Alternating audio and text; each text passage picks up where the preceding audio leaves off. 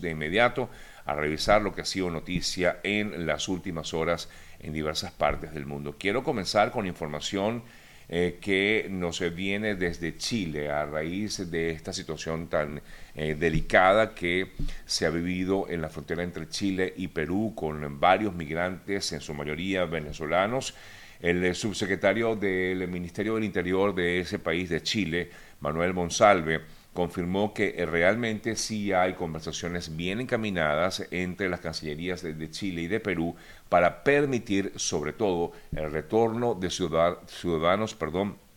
venezolanos que se encuentran en esa frontera. Afirmó eh, Monsalve a través de un canal de televisión de Chile, es bastante probable que pueda concretarse a través de la vía aérea y no terrestre luego de que la canciller peruana Ana María Gervasi anunciara que el gobierno de Maduro enviaría en los próximos días un avión a la zona de Arica para repatriar a los venezolanos que desde hace semanas se encuentran allí varados eh, básicamente en la zona de Tacna. Mm, las declaraciones de Monsalve abren una puerta para acabar con esta emergencia que viven eh, cientos de migrantes que quieren finalmente salir de Chile y quieren regresar algunos de ellos o la gran mayoría a su país o buscar otro mm, destino. En todo caso, pues lo importante que se destaca en este caso es que definitivamente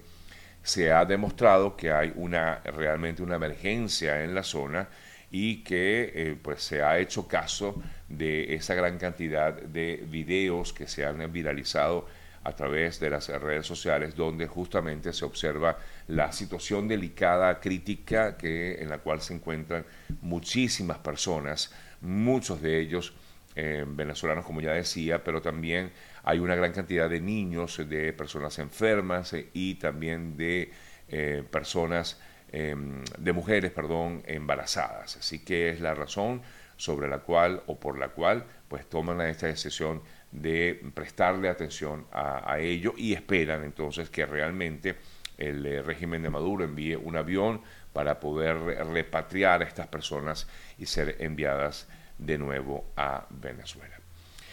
En relación con el tema de los migrantes, que siempre hay muchas informaciones de migrantes eh, en el día a día, les eh, comento sobre la situación que se vive también en frontera, en la frontera entre Estados Unidos y México y ayer ambas naciones acordaron medidas para abordar esta también problemática migratoria que hay en la frontera que comparten ambas naciones a fin de fortalecer la colaboración entre los dos países y combatir lo que pues se conoce como la trata de personas en la región. En un comunicado conjunto se anunció que se van a aumentar las acciones conjuntas para combatir sobre todo la trata de personas en la selva del Darién.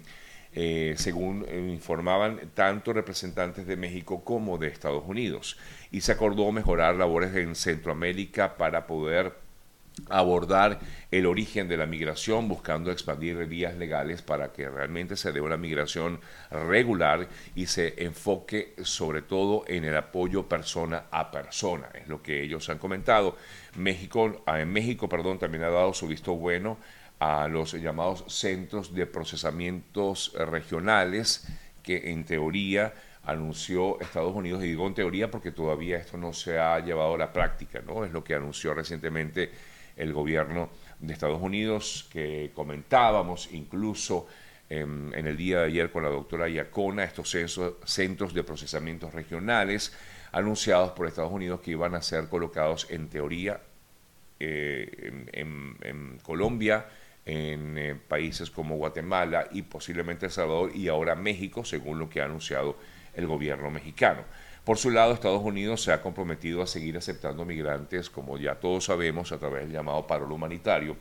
Algunos de ellos sabemos también, eh, pues muchas personas que han solicitado este parol desde octubre, noviembre, aún no tienen respuesta. Sin embargo, ha anunciado o han anunciado que poco a poco se han ido dando se han ido dando estas respuestas, se ha tratado em, de, de, agilizar el proceso, pero igualmente continúa ralentizado definitivamente y esto pudiera acabar de todas, todas con esta terrible situación. Hablando de, migrantes, ayer el expresidente norteamericano Donald Trump habló sobre la, la crisis migratoria que tiene Estados Unidos y advirtió que efectivamente Estados Unidos no puede sobrevivir a dos años más de flujo masivo de migrantes, eh, pues tomando en cuenta de que si quedaría eh, o pues continúa en el poder eh, como pues aspira el presidente Biden, esto pudiera generar más flujo masivo de migrantes y así calificó el expresidente Trump esta situación. Es una invasión y rechazó además la actual política migratoria del presidente Biden. En una declaración grabada desde su residencia en Mar-a-Lago, Trump prevé que la eliminación o luego de la eliminación del llamado título 42 el próximo 11 de mayo, cientos de miles de personas van a llegar ese mismo día y esto va a originar un nuevo caos y una anarquía total, es lo que dije, lo que dice Trump alertó que habrá un número ilimitado de solicitantes de asilo fraudulentos que van a inundar sin control a la nación norteamericana. Repito textual lo que dijo Trump en el día de ayer con respecto a esto. Dijo, esto no está controlado, nadie tiene idea de dónde vienen, no saben si están sanos, si están enfermos, si están locos o si vienen de las cárceles. Estoy repitiendo, insisto, lo que dijo Trump, no lo dije yo, lo está diciendo Trump. Dijo, decenas de miles de migrantes ilegales ya se han concentrado en el lado mexicano de la frontera y se están preparando para caer por asalto. Parte de estos comentarios que hace el ex presidente Trump, básicamente para reclamar o para eh, criticar la política migratoria que tiene actualmente eh, la administración de Joe Biden. En tanto, ayer pudimos conocer que dos personas eh, fallecieron en su cruce por la selva del Darién aunque esto había ocurrido el fin de semana, o ocurrió el fin de semana, pues se pudo conocer con detalles en el día de ayer. Se trata de una joven de 19 años de edad y su padre de 45, oriundos de Maracaibo, quienes viajaban junto al novio de la chica, de un joven de 21 años, quien pudo sobrevivir y avisar a sus familiares la tragedia ocurrió cuando el joven y, bueno, cuando los tres estaban tratando de cruzar el río, eh, de repente el caudal de este río creció en, allí en Darién y eh, pues lamentablemente la joven, eh, digamos, perdió el control, no pudo continuar, el padre intentó sacarla y en medio de la confusión, pues lamentablemente la corriente se llevó a la joven y a su padre y ambos perdieron la vida. Son las críticas consecuencias de este tipo de, acciones que, bueno, a muchos los lleva a la desesperación a, tomar esta decisión de cruzar esta terrible selva que tiene una gran cantidad de, mm, bueno, de limitantes desde todo punto de vista.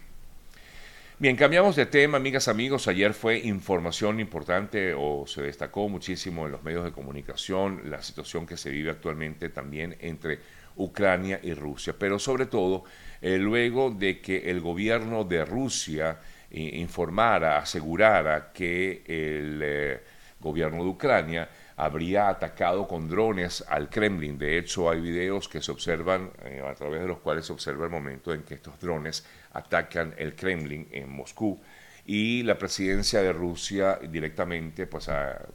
aseguró que el responsable había sido, había sido Ucrania. El eh, régimen de Kiev eh, intentó golpear con vehículos aéreos no tripulados con drones la residencia del presidente de la Federación Rusa, aunque no hubo heridos informa el gobierno ruso que dos drones se dirigían directamente al Kremlin y la intención, afirman ellos, era acabar con la vida de Putin. El Kremlin considera estas acciones como un ataque terrorista directamente planificado y un atentado contra la vida del presidente eh, ruso. Eh, hoy, por cierto, en relación con este tema, eh, no solamente han responsabilizado a Ucrania, sino que también han extendido ese señalamiento al gobierno de Estados Unidos. Rusia también acusa a la nación norteamericana por este ataque, con supuesto ataque, porque realmente no se puede verificar que haya sido como tal un ataque, pero es lo que dice el gobierno de Rusia. Presunto ataque con drones contra el Kremlin, porque realmente hay que pensarlo bien, ¿no? Hay que pensar bien eh, cómo eh, pues con drones tripulados desde Ucrania puede lograr realmente eh, dirigirse un ataque contra lo que eh, se supone es el espacio más blindado con mayor seguridad de Rusia, que es el Kremlin, donde justamente